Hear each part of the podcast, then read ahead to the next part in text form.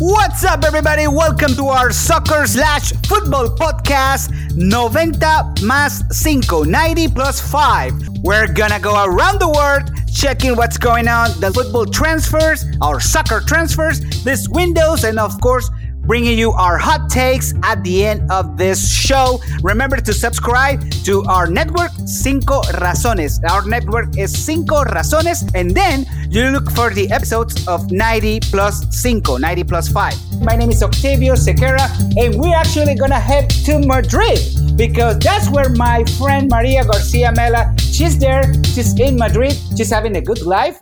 And what's going on with you, girl? Hello, everybody. Uh, yes, I am. Yes, I am. I landed in Madrid July 4th, and in uh, four days, I've had many uh, once in a lifetime experiences, which I will talk about later. But I've been in Valdebebas, Real Madrid's training ground. I've been in the Bernabeu. I've been on the Bernabeu field. Nice. That's fantastic. So, right now, what's going on in Madrid? Like, everybody's expecting a signing. What, what's going on now, right now, there? Well, right now the the team uh, passed all the medical uh, checkups yesterday, and they got on an airplane today. They are en route to Canada to start the preseason. Everybody's expecting uh, the name that we didn't uh, want to talk about the other day, Pogba, to be announced relatively soon. I have lit many candles so that that does not become true. Woohoo! So that has to be a, a reason to celebrate in my case. My sources are telling me it's done. Uh, my sources say that they they only need Manu to agree, but that the player and the team only, only, only. Whatever. If if he comes, you know, I will cheer him like I cheer every other player that wears our jersey. I don't. I haven't liked every player, but I I love the crest. Can you tell me the top three players that you never liked before they went to Madrid? I, I haven't had one that I that I disliked so much, like the idea of them coming, like I do Neymar and Pogba right now. I don't believe you. Did you like Figo when he came? I did. I love the fact that he left our eternal rival and enemy to come to our team. Of course I did. And Laudrup, same thing. And Ronaldo, El Gordo. I gotta give credit when credit is due, and you know this from the inside. How can I describe the Women's Soccer World Cup? It was yeah, it was uh, amazing. You know, for me, it was a as a Spanish citizen, right? It was a bit of a roller coaster. I was I was very sad. I was very heartbroken when the USA eliminated Spain and how they got eliminated and the penalties. So I think Spain really had a chance to to make it a little farther, but they made history. This is their second World Cup ever. You know, to be knocked out by the four-time world champs is, I think, is a a great feat. Um, I, I love the World Cup. I loved the level of play. I continue to say that I love women's soccer because it is pure. It is absolute pure. And what can I say about the U.S. team that hasn't been said already? They are animals. They are beasts. They are machines. They're killers. And, and I am very happy. Let me tell you, I had to do a lot to be able to watch that game in Madrid. Really? Why? Because where I was staying, they didn't have that specific channel. So I was downloading apps and then you have the whole geographical location. Long story short, I watched it. I, I had to like hide my IP in my phone. I don't know. It was like a, a very long winded way to watch the game. So I'm guessing it was not too popular, the tournament there? Well, uh, female soccer is, is starting to be on the rise. Um, now, even more so after Real Madrid acquired this uh, team, El Club Deportivo Tacón. Um, but I will tell you that it still has a long way to go, especially in Spain. Uh, I think that now that Real Madrid is going to have a team, it's going to go, you know, up and up. And were people interested in the final? I wouldn't say too many. You know, it was broadcasted open, you know, because here most of it is pay per view and stuff like that when it comes to sports. Pero it just so happens that the friend's house where I'm staying, they don't have TV. They have like this smart TV thing and they didn't have that channel. I'm like, how can you not have this channel? You have a Chinese channel. You don't have Gol TV. What is this? I wanted to like jump out of a window. But, you know. Well, what else is new, right? Netherlands finish up in the second place. That's that's nothing new. Eterna segundona. That's not, yeah, of course, it would be like that. It would be like that. It wouldn't be soccer if it's not, or football if it's not like that. Then we went to the men's Copa America. You were like livid on Twitter on Lionel Messi or Lionel Messi. I'm going to say something. I agree with you that you're not supposed to be a crybaby for the referees. I, I totally get it. I, I mean, I get it. But isn't this what we wanted from Messi? Like he feels the the pride for the jersey. Now he's feeling the the Argentine sentiment, like he's in with Argentina. So isn't this like that? Nah, nah, nah. Because his timing is off. You know, your timing is off. You can't have you know the kind of refereeing that that Barcelona has in in La Liga and that at times they've had in the Champions League, and now come over here and talk about corruption and, and the refs and the this and the that. Come on, man. Why can't you take the free kicks and get them in like you do in Spain? No, fuera de fuera del Camp Nou hace mucho frío. I'm like, just shut up and play. You know, dicen que la excusa de los árbitros es la excusa del mal perdedor. You know, just do your do your thing. You had two free kicks en la línea, en el borde del área. You didn't get them in. You know, lo que pasa es que eh, football, soccer, or whatever we want to call it, in, in South America is, is, is very different, you know, and the kind of refereeing, not because I'm a Real Madrid fan, but the kind of refereeing that Messi gets in La Liga, where if you sniff him, you get a yellow card, is very different. It is completely different, you know. Y a Messi, si tú le haces un marcaje pegado, he, él se desespera y, y, no, y no puede, you know. I mean, then you have, you know, does he really have a team behind him?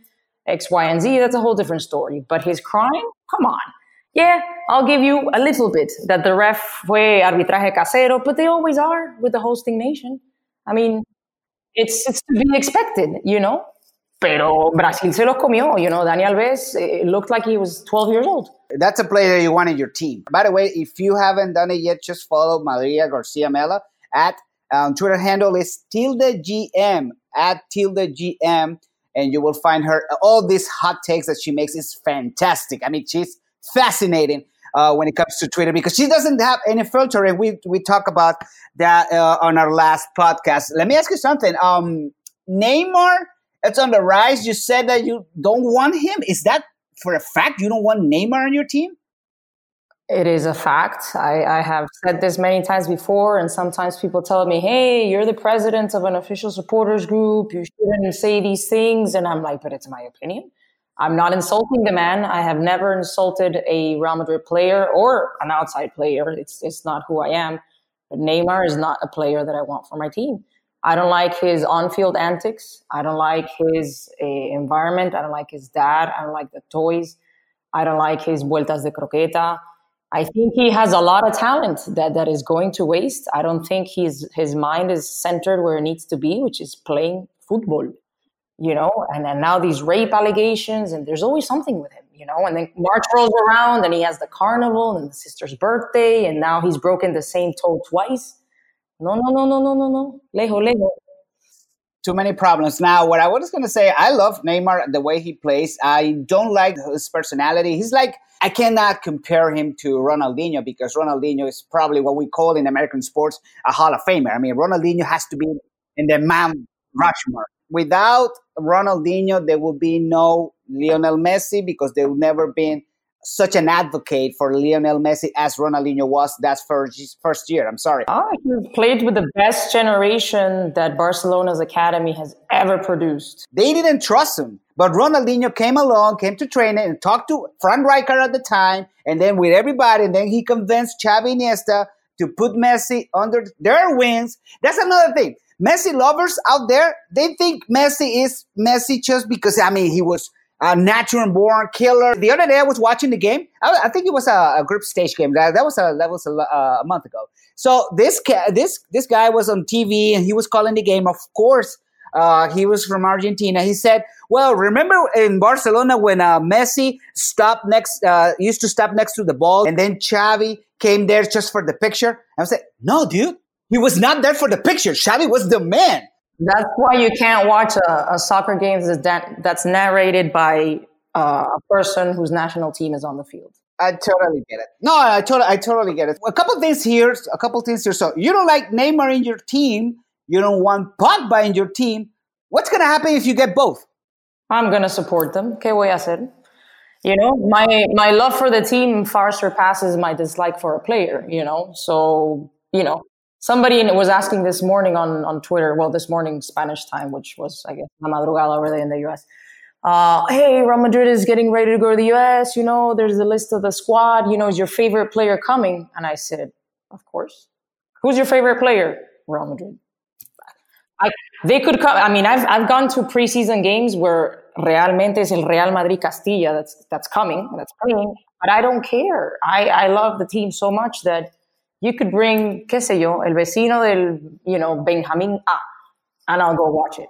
You know, I'm happy that Modric is coming, of course, but I really don't care who sets foot on the field. You know, once you put that jersey on, I, you're gonna have my my diehard support until the day you leave.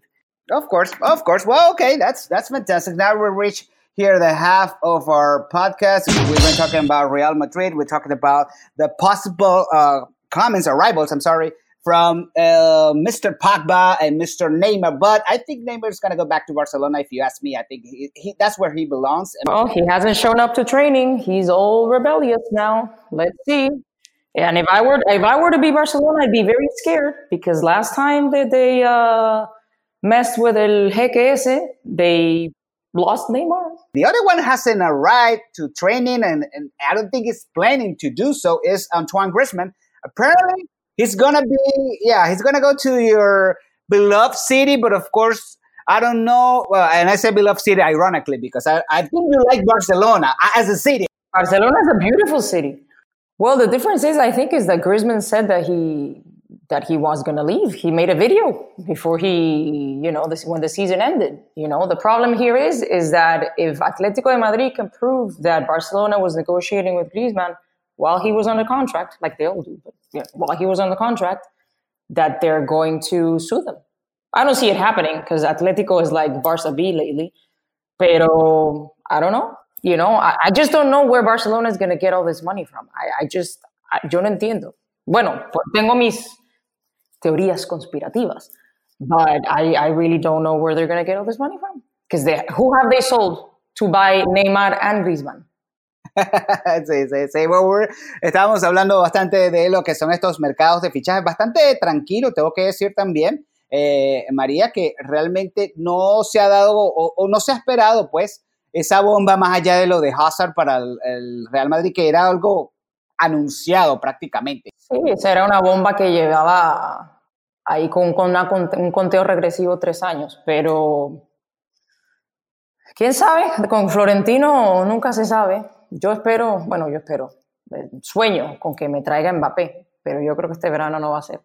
Eh, está difícil sobre todo porque el muchacho al parecer, bueno, si Zidane no lo ha convencido, no sé quién lo va a convencer entonces al muchacho, a Mbappé, si if he doesn't want to play for Zidane. But I don't, I'm not saying he doesn't want to, it's just like, it's going to be tough for PSG to... No, yo creo que él va a venir después del Mundial de Qatar. You know, yo creo que él es el, el book insignia del, del PSG, you know, él, él, es el patrocinador del, del PSG, que es Qatar a ese no lo van a soltar hasta después. Y pero él es joven, he has time, él es un monstruo. So I saw this on Twitter.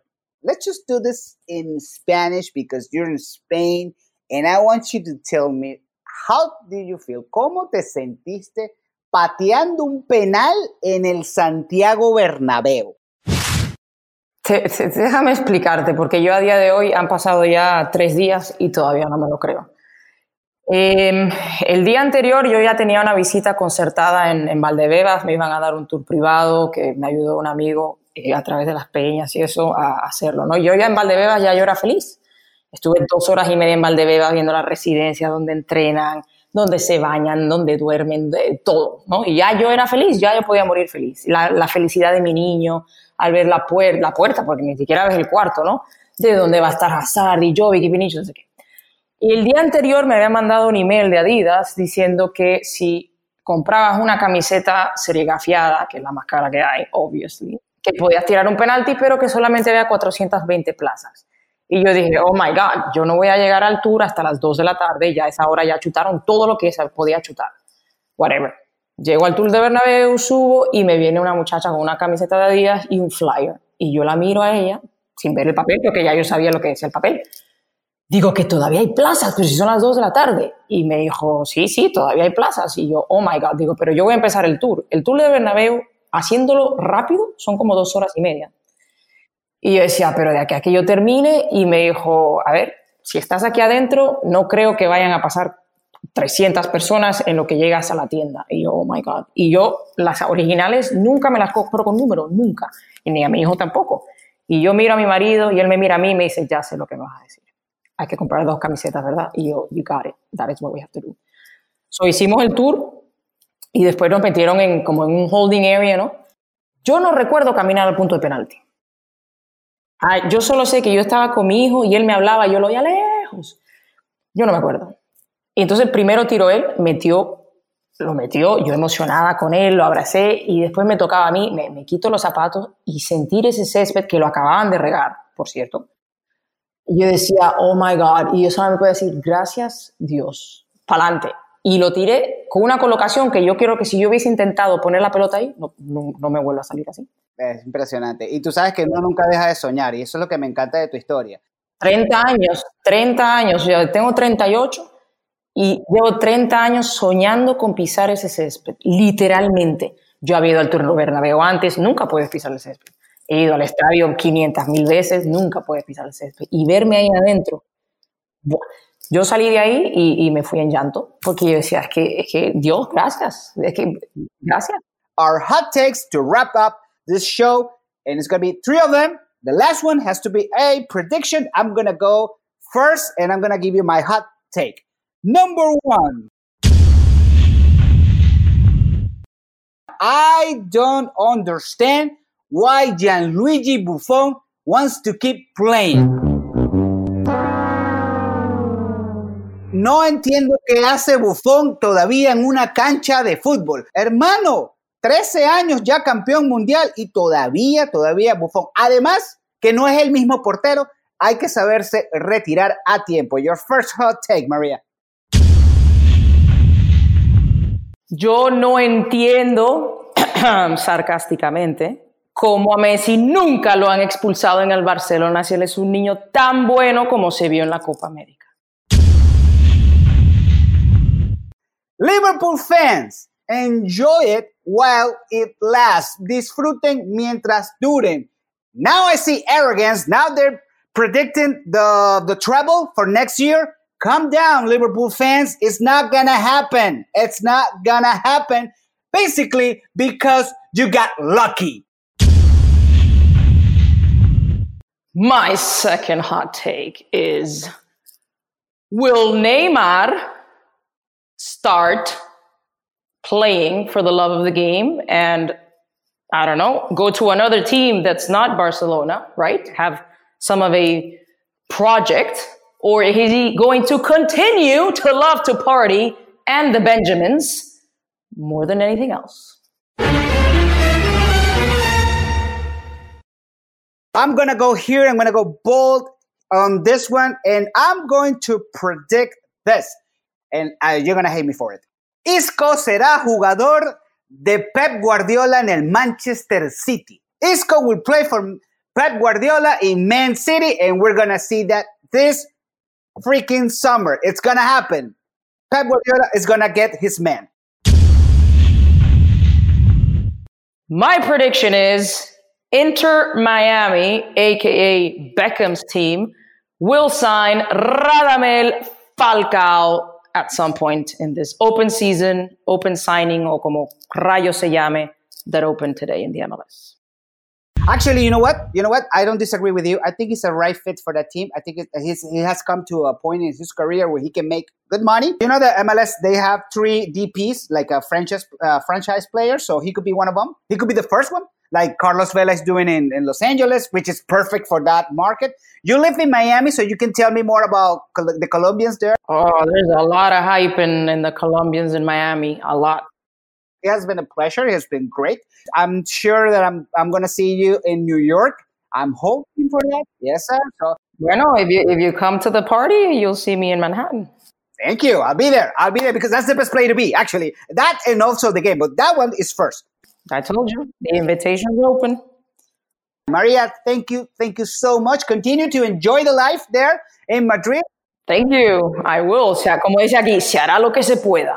Oh, yo sé que se puede bastante contigo siempre. Así que un abrazo. Muchísimas gracias. Y recuerden, señores, suscribirse a nuestra red Cinco Razones. Y allí en, Cinco Razones Podcast, ubican nuestro eh, podcast bilingüe de 90 más 5. Remember to subscribe to our network, 5 razones, and then you're going to look for the episodes right there.